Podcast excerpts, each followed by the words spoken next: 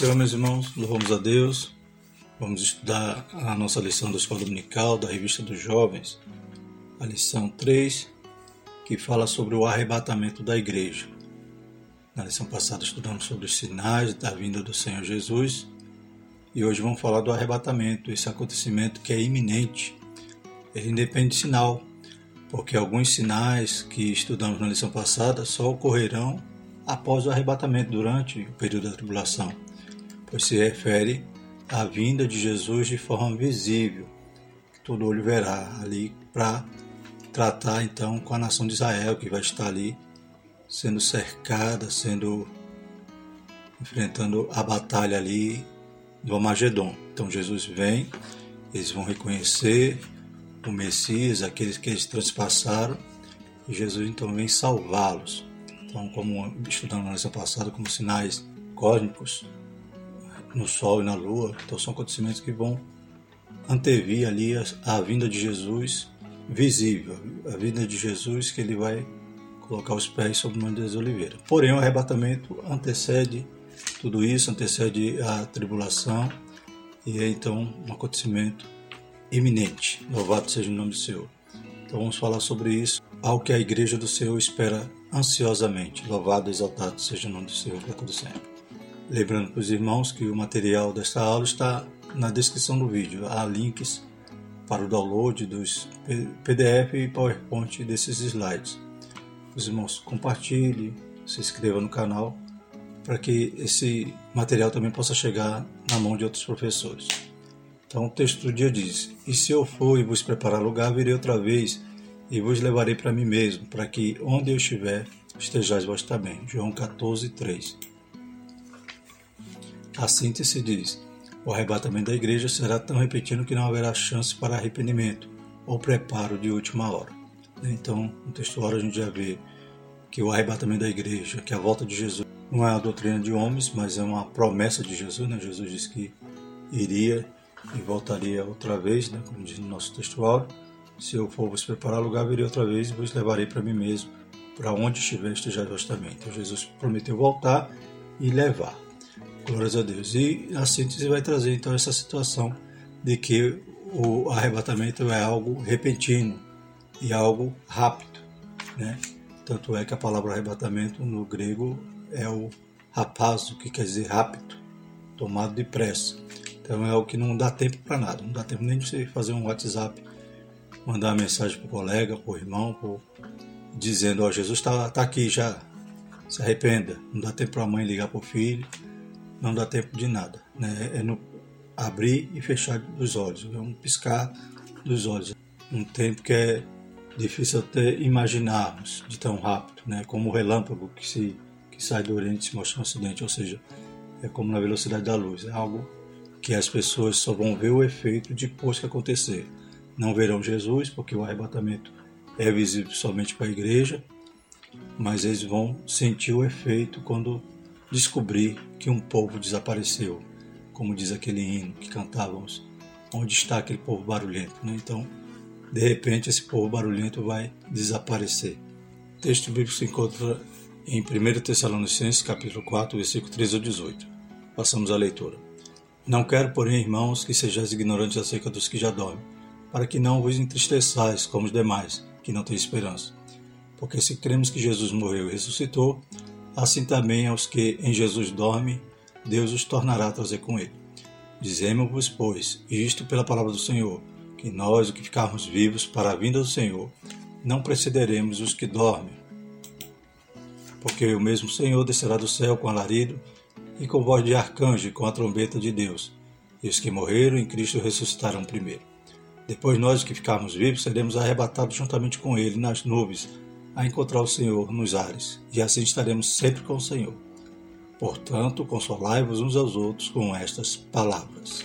Glória a Deus. Né? Então vemos no texto que Paulo né, descreve essa doutrina a respeito do arrebatamento, explicando, ensinando ali os Tessalonicenses que eles estavam ali sem esperança, estavam meio preocupados porque a volta do Senhor era iminente para eles. Né? Eles tinham esse pensamento de que Jesus já ia voltar naqueles dias.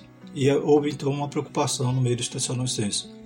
E aqueles que morreram, perderam a bênção, né, deixaram de fazendo, fazer parte desse reino, do reino de Deus. E eles preocupados, então Paulo escreve a carta, nos dá essa importante instrução né, a respeito do arrebatamento, demonstrando que aqueles que morreram não perderam, pelo contrário, ganharam. Né?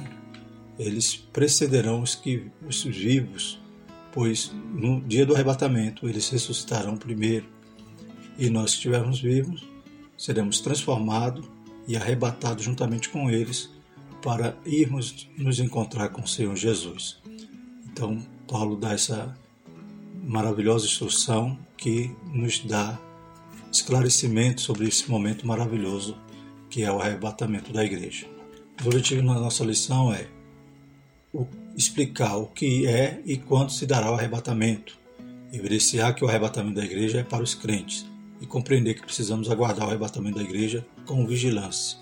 Então vamos extrair esse objetivo dos tópicos que estaremos estudando. Na introdução o seguinte, no sermão profético de Mateus 24, Jesus mencionou alguns eventos que já se cumpriram, como por exemplo a destruição de Jerusalém, que aconteceu no ano 70 depois de Cristo. Nesse mesmo sermão, o mestre também falou a respeito de eventos que aconteceriam em um tempo determinado pelo Pai, mas não revelado a nós, como o dia do arrebatamento da igreja. Esse evento, tão aguardado pelos crentes de todos os tempos, será a completude da nossa salvação. Por isso, almejamos esse dia quando seremos transformados e receberemos um corpo glorificado. Então, no texto de Mateus 24, Jesus está respondendo uma, uma pergunta tripla dos discípulos que perguntaram o seguinte: Estando assentado no Monte das Oliveiras, chegaram-se a ele seus discípulos, em particular, dizendo: Dize-nos quando serão essas coisas, em que sinal haverá da sua vinda e do fim do mundo. Está lá em Mateus 24, 3. Então, quando Jesus responde, ele responde diversos assuntos referentes a essas perguntas. E o texto ele não está, então, em uma ordem cronológica, pois Jesus está dando resposta ali a respeito do que o, aqueles discípulos que formavam a igreja agora, porém, judeus, questionavam. Né? Então, eles ficaram preocupados quando Jesus disse que não ia ficar pedra sobre pedra, e agora eles fazem esse, question, esse questionamento. Jesus vai respondendo algumas coisas que vão acontecer, aconteceram no ano 70.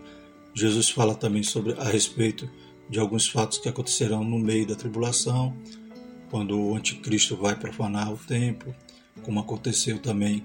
Né? Ele cita a profecia de Daniel, só que a profecia de Daniel tinha, teve um cumprimento imediato e também apontava para um cumprimento futuro, como Jesus está citando aqui a respeito dessa profanação do templo pelo anticristo. Também vai citar o momento ali que Israel vai estar cercada, né, na, na, batalha ali do Amagedon, que quando eles então vão reconhecer que Jesus é o Messias, Jesus vem salvá-los. A respeito do arrebatamento, podemos ler a partir do verso 36 de Mateus 24 e depois emendando com Mateus 25, onde o Senhor então vai traçar né, algumas características do arrebatamento. Uma delas é que nem o dia nem a hora ninguém sabe. Né, e é iminente. Ele vai dizer: estarão dois na cama, um é tirado, o outro permanece, dois estarão na moinha, um é levado.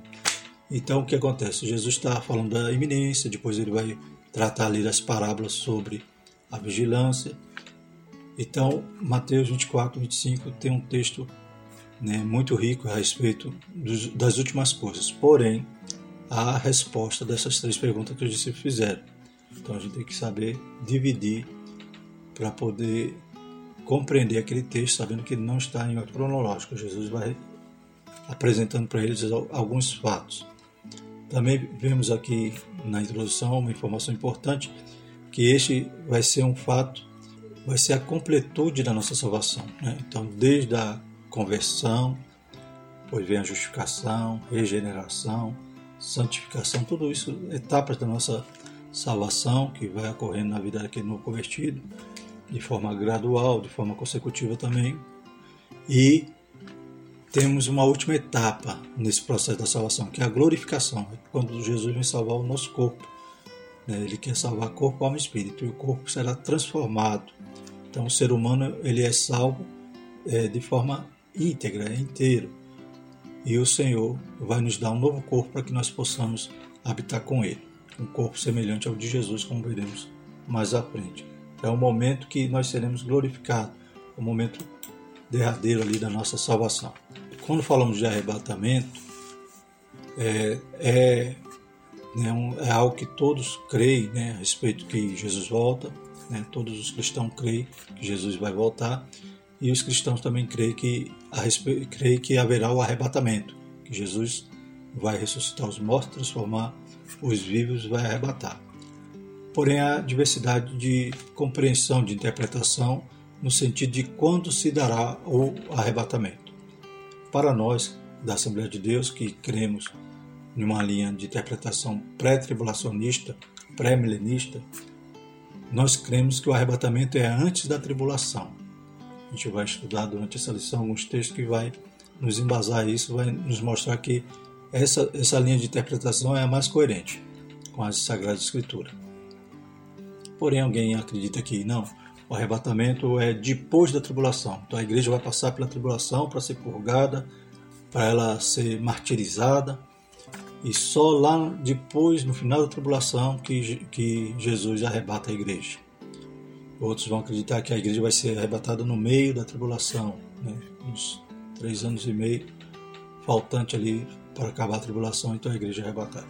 Nós, da Assembleia de Deus, cremos né, na teoria da, do pré-tribulacionismo, ou seja, a igreja é arrebatada antes da tribulação. Então aqui está o quadro demonstrando como nós cremos e né, desde o nascimento de Jesus né, até esse período que compreende aqui os nossos dias, que é o período dos gentios, né, a plenitude dos gentios. Aí vem então o arrebatamento, que é composto né, de dois momentos. Um momento que é invisível para o mundo, só é visível para a igreja, que é o rapto, né, que é o arrebatamento da igreja então nós cremos que isso ocorrerá antes de iniciar a tribulação. Ele virá subitamente de forma imperceptível para o mundo, arrebatará a igreja antes da grande tribulação. Na sequência, a igreja arrebatada vai para onde? Vai ser levada ao tribunal de Cristo, no céu, onde a igreja receberá os galardões. Em seguida, depois ela irá para as bodas dos cordeiros, enquanto o mundo sofrerá a grande tribulação. Cada tópico desse né, é, teremos uma lição.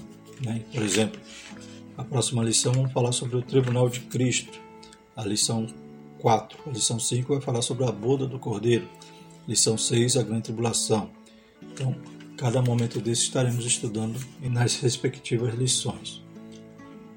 Então a igreja sobe e o mundo fica aqui no período da grande tribulação, que divide em dois períodos, quando o anticristo então é, desfaz da, da aliança, né, se revela ali para Israel e começa a perseguição contra Israel até o momento que Israel é sitiada, cercada, as nações estão contra Israel ali para destruí-la e Jesus volta, né, ele reconhece que Jesus é o Messias, Jesus volta para dar cumprimento à promessa que ele fez a Abraão, salvando ali Israel e dando início o milênio. Também estaremos estudando uma lição própria sobre esse tema.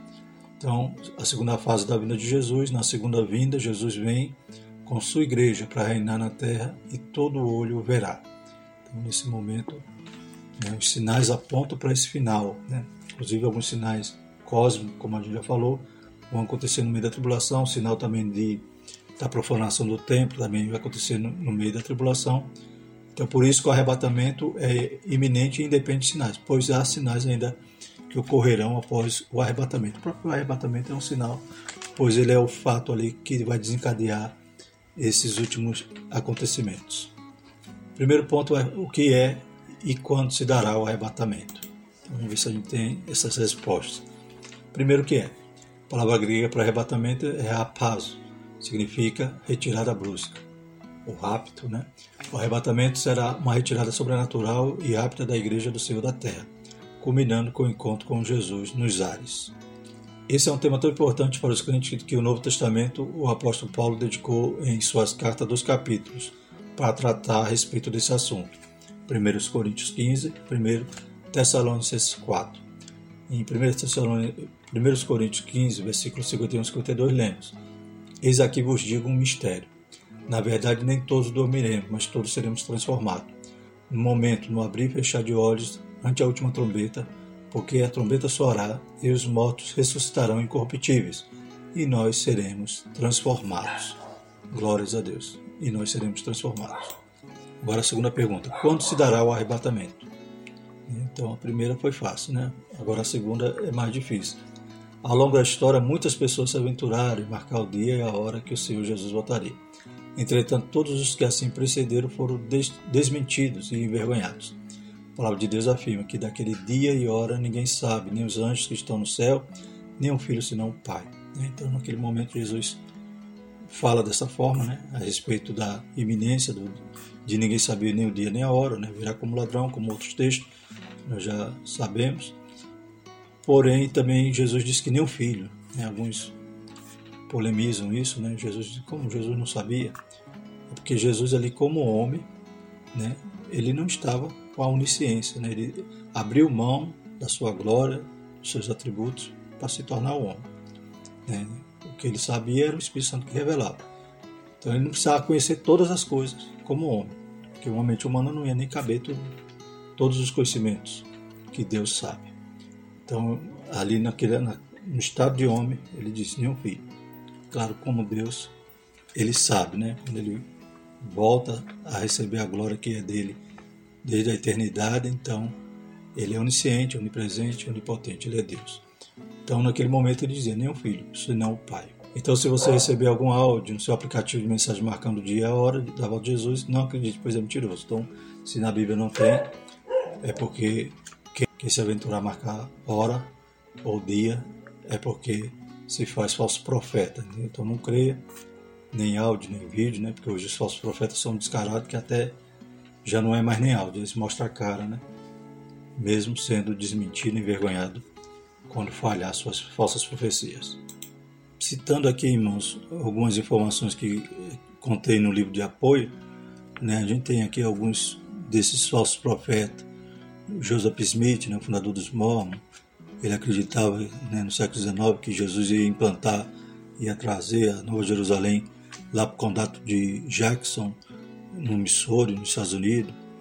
O William Miller, que é o fundador da Igreja de 27 Dia, ele marcou inúmeras vezes a data da volta de Jesus, porém falhava, depois ele reviu os cálculos e os seus sucessores também fizeram da mesma maneira. É, e o Russell também, o fundador do Testemunho de Jeová, disse que Jesus voltaria em 1914. Então todos esses falharam, eles depois tentam remendar, dizendo não, o cálculo está errado. Outras vezes, algumas dessas doutrinas vai dizer não, Jesus já voltou, só que está em tal região, tal, tal local, celestial, talvez. Jesus saiu de um lugar, foi para outro. Então eles vão sempre querer arrumar uma justificativa para sua mentira, né, para aquilo que Deus não, não falou, aquilo que Deus não mandou, porém eles falaram e anunciaram uma profecia falsa. A trombeta soará. Na caminhada dos israelitas rumo à terra prometida, o Senhor mandou Moisés fazer duas trombetas de prata, pois na Bíblia a prata é símbolo de redenção. Elas seriam utilizadas para convocar a congregação e para a partida dos arraiais. A trombeta deveria também ser tocada nas solenidades no princípio dos meses, o toque da trombeta tinha a finalidade de lembrar aos israelitas que o Senhor era o Deus deles, que o resgatara da escravidão no Egito. Números 10, 2, faz duas trombetas de prata de obra batida as fará, e serão para a convocação da congregação e para a partida dos arraiais. Quando retinido as tocares, então partirão os arraiais, que alojados estão da banda do Oriente. Números 10, 2 e Números 10, 5. Então, a trombeta, né, para os israelitas já tinha essa simbologia, né, já tinha essa função de convocar ali, né, todo o povo, né, havia um toque, dois toques, determinada quantidade de toque indicava se era para vir os príncipes, se era para vir toda a congregação. E havia também esse toque especial, quando eles retinindo tocavam, era porque né, as tribos ali já tinham se preparado, já tinham desmanchado o acampamento e era momento deles partirem. Né? Então eles tinham que estar preparados para ouvir a trombeta e partir. Louvado seja o nome do Senhor. Então, da mesma maneira, essa, a igreja do Senhor também vai, aleluia, partir ao som da trombeta. Louvado seja o nome do Senhor. O mundo não ouvirá, Louvado seja o Senhor. É algo que espiritual e esse momento é algo que é visível apenas para os santos, para a igreja do Senhor. No arrebatamento a trombeta também soará, como nos dias de Moisés. No momento, no abrir e fechar de olhos ante a última trombeta, porque a trombeta soará, os mortos ressuscitarão incorruptível nós seremos transformados. 1 Coríntios 15, 52. O Senhor estará convocando seu povo desde o primeiro justo morto, o qual ressuscitará até os que estiverem vivos na sua vinda os quais serão transformados a encontrar o Senhor nos ares. Nesse instante solene de alegria para todos os salvos de Jesus Cristo. Então, desde o primeiro justo, desde Adão, desde Abel, até os derradeiros, agora que nossos irmãos foram recolhidos de forma preciosa às vistas do Senhor, agora pelo Covid, que morreram no Senhor, ressuscitarão, aleluias, precedendo aqueles que estão vivos, que serão depois transformados e todos serão arrebatados nos ares para encontrar com o Senhor Jesus. Glórias a Deus. E a Bíblia fala que nossos irmãos do Antigo Testamento que morreram também aguardam essa promessa. Como diz lá em Hebreus 11, 13 a 16, diz o seguinte: Todos esses morreram na fé sem ter recebido as promessas, mas vendo-as de longe, crendo nelas e abraçando-as, confessaram que era estrangeiro e peregrino na terra. Porque o que isso diz claramente mostra que busca uma pátria e se na verdade se lembrasse daquela de onde haviam saído, teriam a oportunidade de tornar. Mas agora desejam uma melhor, isto é, celestial, pelo que também Deus não se vergonha deles de chamar seu Deus, porque já lhes preparou uma cidade. Glórias a Deus. Segundo tópico, o arrebatamento da igreja para os crentes. Então, voltando aqui um pouquinho no slide, temos aí a né, candeia, né, a lamparina com azeite, glórias a Deus, e a palavra do Senhor nos alumiando, nos sendo luz e lâmpada para nossos pés, para não nos deixar confundidos. Então a palavra nos deixa, aleluias, certo de que Jesus voltará e de que a igreja será arrebatada. É a nossa esperança. Os crentes em Jesus, pela fé, têm a esperança e a certeza de que o arrebatamento pode acontecer a qualquer momento. Por isso, o crente fiel procura viver de maneira sóbria, justa, piamente, aguardando a bem-aventurada esperança e o aparecimento da glória do grande Deus e nosso Senhor Jesus Cristo. Tito 2, verso 12 e 13. A certeza e a esperança de que Jesus voltará nos leva a viver como Simeão, um homem justo, temente a Deus, que durante anos aguardava a promessa da consolação de Israel. Lucas 2,25 diz: Havia em Jerusalém um homem cujo nome era Simeão, e este homem era justo, temente a Deus, esperando a consolação de Israel, e o Espírito Santo estava com ele. Então, quando nós cremos que Jesus está voltando, que Jesus vai voltar para arrebatar sua igreja, nós temos a preocupação de viver de forma santa, de forma sóbria, né? de forma, aleluia, que estejamos aguardando Ele para subir. Glórias a Deus. A gente sabe que no céu não entra pecado, então o crente que está aguardando Jesus, ele não quer se embaraçar. Glórias a Deus. Quando ele peca, ele sente logo, ele se incomoda e corre logo aos pés de Jesus para pedir perdão. Aleluia. E essa citação de Simeão, ele sabia que não ia morrer. O Espírito Santo já tinha dito a ele que ele não morreria sem ver a salvação de Israel, a esperança de Israel. E ele foi persistente. Naquele dia ele foi ao templo e teve a oportunidade de pegar o Salvador nos braços. Bendito é o Senhor para todo sempre. Todos os salvos em Jesus serão arrebatados e num piscar de olhos transformados. Deixaremos o nosso corpo abatido e receberemos um corpo glorioso, imortal e incorruptível, semelhante ao corpo do nosso Senhor Jesus Cristo. Filipenses 3,21, que diz: Mas a nossa cidade está nos céus, onde também esperamos o Salvador, o Senhor Jesus Cristo, que transformará o nosso corpo abatido para ser conforme o seu corpo glorioso, segundo o seu eficaz poder de sujeitar também a si todas as coisas. Então aqui podemos extrair duas lições. Uma é né, desfazendo né, algum, pensamento de alguém que diz: não, quando nós morrermos a gente vai virar anjo. É mentira, né? A Bíblia diz que Deus está salvando o ser humano, ser humano que ele criou ali no Éden. Então nós não deixaremos de ser, ser seres humanos, só que seremos remidos, glorificados. Glórias a Deus. Nosso corpo será semelhante ao de Jesus e não tor nos tornaremos anjos, como alguns pensam. Outra lição que podemos extrair daqui é a respeito da corruptibilidade ou incorruptibilidade do nosso corpo. Né? Esse corpo em corrupção não quer dizer que ele está praticando falcatruas. Ele está desviando dinheiro. Não, corrupção quer dizer que o nosso corpo ele está a cada dia né, se degenerando, a cada dia ele está apodrecendo, morrendo, porque é um corpo corruptível, adoece, os cabelos ficam brancos, envelhece. Mas nós receberemos um corpo incorruptível, que não tem mais nenhuma dessas, desses defeitos. É um corpo glorioso que não morre mais. Louvado, exaltado seja o nome do Senhor. E a chegada repentina do noivo. Em continuidade ao sermão profético de Mateus 24, Jesus contou a parábola das dez virgens. Então a gente vai ver que a partir daqui a gente cita algumas parábolas que também está no sermão profético a partir de Mateus 24, 25. E vai citar três parábolas a respeito de vigilância. Vamos falar sobre as dez virgens. O casamento hebreu possuía uma longa celebração que chegava a durar dias, e uma parte importante do cerimonial era a inicial, na qual o noivo, em um cortejo, ia ao encontro da noiva. Então, quem é essas dez virgens? Não eram dez noivas. As dez não iam casar. Elas tinham uma responsabilidade, tinham um serviço.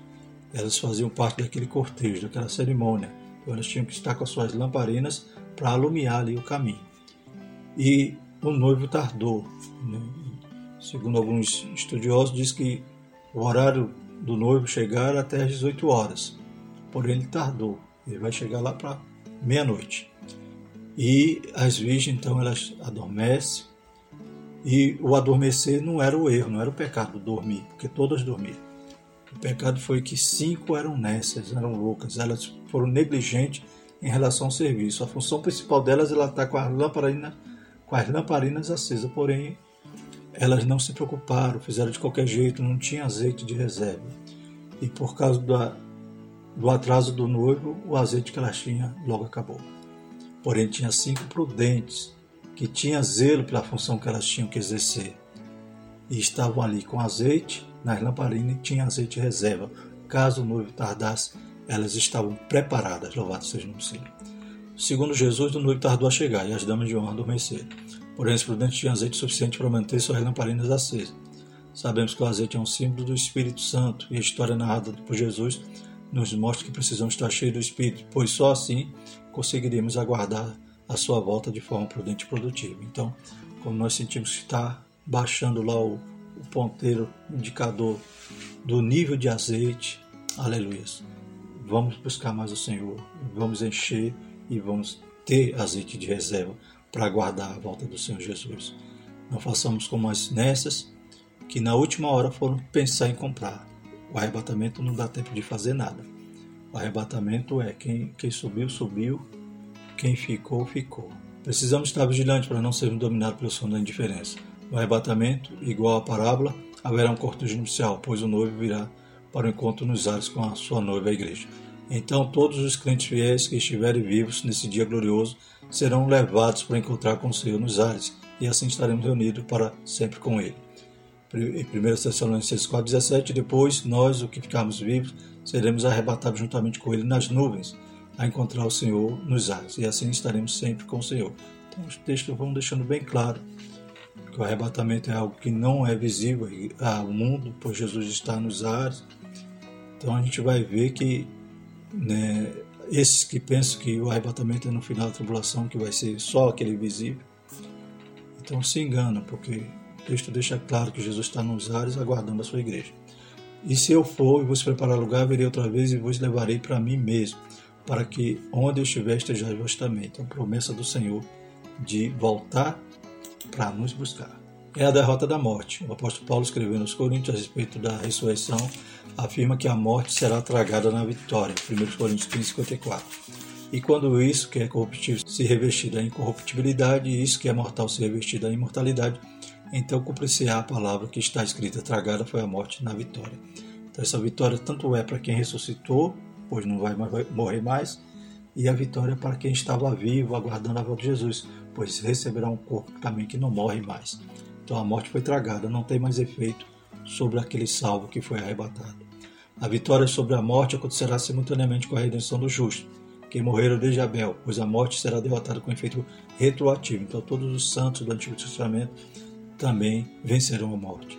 E até o mais novo convertido naquele momento será transformado e receberá um corpo incorruptível. 2 Coríntios 5,4, na nova versão transformadora, diz assim: Enquanto vivemos nessa tenda, que é o nosso corpo terreno, gememos e suspiramos. Mas isso não significa que queremos ser despidos. Na verdade, queremos vestir nosso corpo novo, para que este corpo mortal seja engolido pela vida. Glórias a Deus. Né? Na Almeida Revista Corrigida vai falar neste tabernáculo, né? nessa tenda. Então, enquanto estamos nesse corpo frágil, esse corpo que adoece, esse corpo que, que envelhece, aleluia, ansiamos para ser revestido de, aleluia, imortalidade. Glórias a Deus. E tudo isso está a pouquinho de tempo para acontecer, pois a igreja, aleluia, aguarda a volta de Jesus para hoje. Todos os cristãos têm que viver como se Jesus voltasse hoje. Terceiro tópico, aguardando o arrebatamento. Primeiro subtópico, Jesus virá. Precisamos compreender que a segunda vinda de Jesus acontecerá em duas etapas distintas. Na primeira ocorrerá o arrebatamento da igreja e Cristo voltará de forma invisível nas nuvens. Os ímpios não o verão.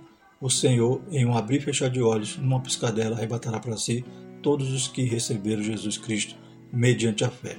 Então, o arrebatamento é nesse momento. A vinda de Jesus acontecerá esses dois momentos. A segunda etapa acontecerá no fim da grande tribulação. Dessa vez, todos verão a Cristo acompanhado dos crentes que foram arrebatados.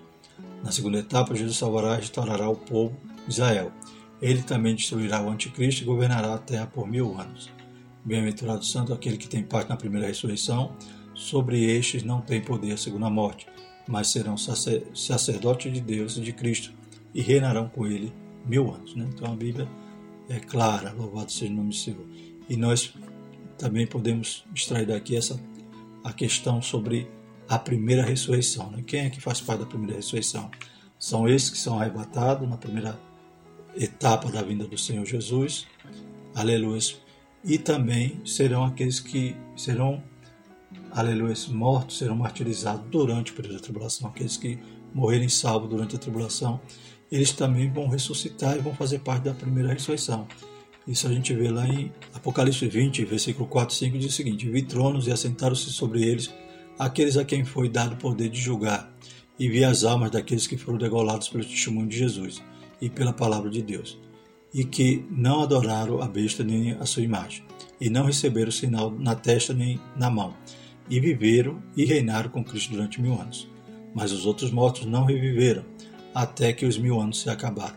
Esta é a primeira ressurreição. Então, a primeira ressurreição vai compor esses que vão ser arrebatados, vão ser transformados, vão ser ressuscitados, e aqueles que também serão ressuscitados, que morreram durante a tribulação. Então, esse momento aqui, a gente vê que Jesus, na sua vinda visível, né, que todo olho verá, vai haver então esses que vão ressuscitar.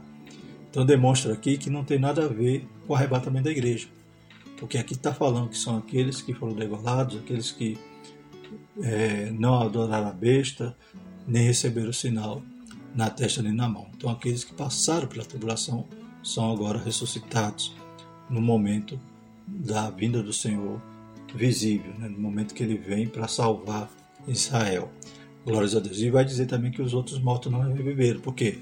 Porque aqueles que não reviveram estão, vão guardar agora, vão aguardar o julgamento final. É, mas esses vão ressuscitar para reinar com Cristo juntamente com a igreja que foi arrebatada na primeira fase. Então vemos que o texto em Apocalipse é coerente com a, nossa maneira de, de interpretar o pré-tribulacionismo. Né? Então há esse momento. E essa primeira ressurreição a gente lembra da colheita dos judeus, né? A colheita dos judeus como era feita? Ele escolhia a primícia, levava a Deus, era o dízimo, a oferta que alçava ali ao Senhor. Depois fazia a colheita geral, que colhia então todas as plantas, porém deixavam ali alguns, algumas espigas, deixava alguma coisa para os pobres, para as viúvas, os órfãos, estrangeiros, que tinham depois acesso à lavoura para recolherem, para colherem o rabisco, né? ou seja, era deixado algo para os pobres. Bem assim o arrebatamento. As primícias foi Jesus, depois vem a colheita geral, que é a igreja, e o rabisco são esses que morreram durante a tribulação sem negar a Cristo. Glórias a Deus. Permaneça fiel ao Senhor. No seu sermão profético, Jesus se utilizou de uma palavra para ensinar sobre estar vigilante contra a sua volta. O mestre contou a história de dois servos, um fiel e prudente e outro mau. O servo mau pensou que seu senhor demoraria a voltar, então se descuidou e cuidou agir e começou a agir de forma insensata. Precisamos estar vigilantes e jamais perdermos a sobriedade e sensatez na nossa caminhada cristã. Temos de viver crendo que o nosso Senhor não tardará a voltar e que teremos de prestar conta com Ele das nossas ações. Bem-aventurado aquele servo que o Senhor, quando vier, achar servindo assim. Mateus 24, 46. Então, mais uma parábola, né? falamos sobre as dez virgens, agora outra parábola que fala sobre os dois servos, e Jesus ensinando-os a ser vigilante em relação à sua vinda. Glórias a Deus. E aquele servo que achou, não, está tardando, né?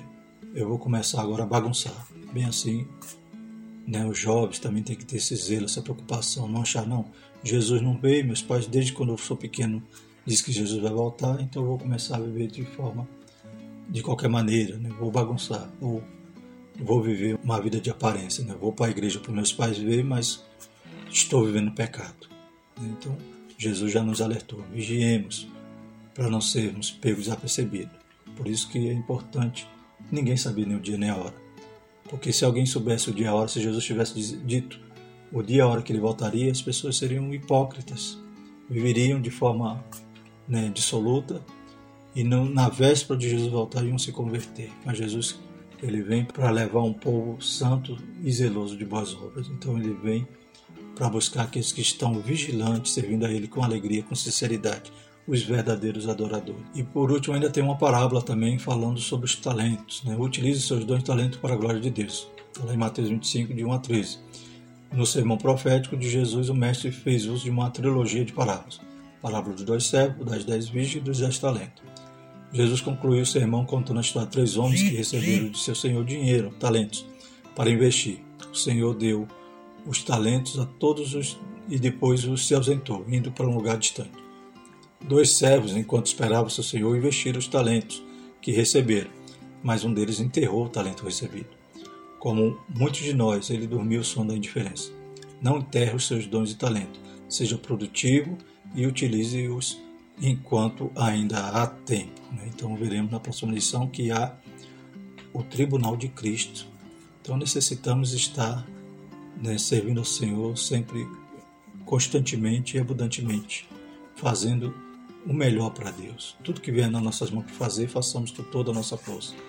Como diz lá em Mateus 25, 20 e 21, então aproximou-se o que recebera cinco talentos e trouxe-lhe outros cinco talentos, dizendo: Senhor, Entregaste-me cinco talentos, eis aqui os outros cinco talentos que ganhei com eles.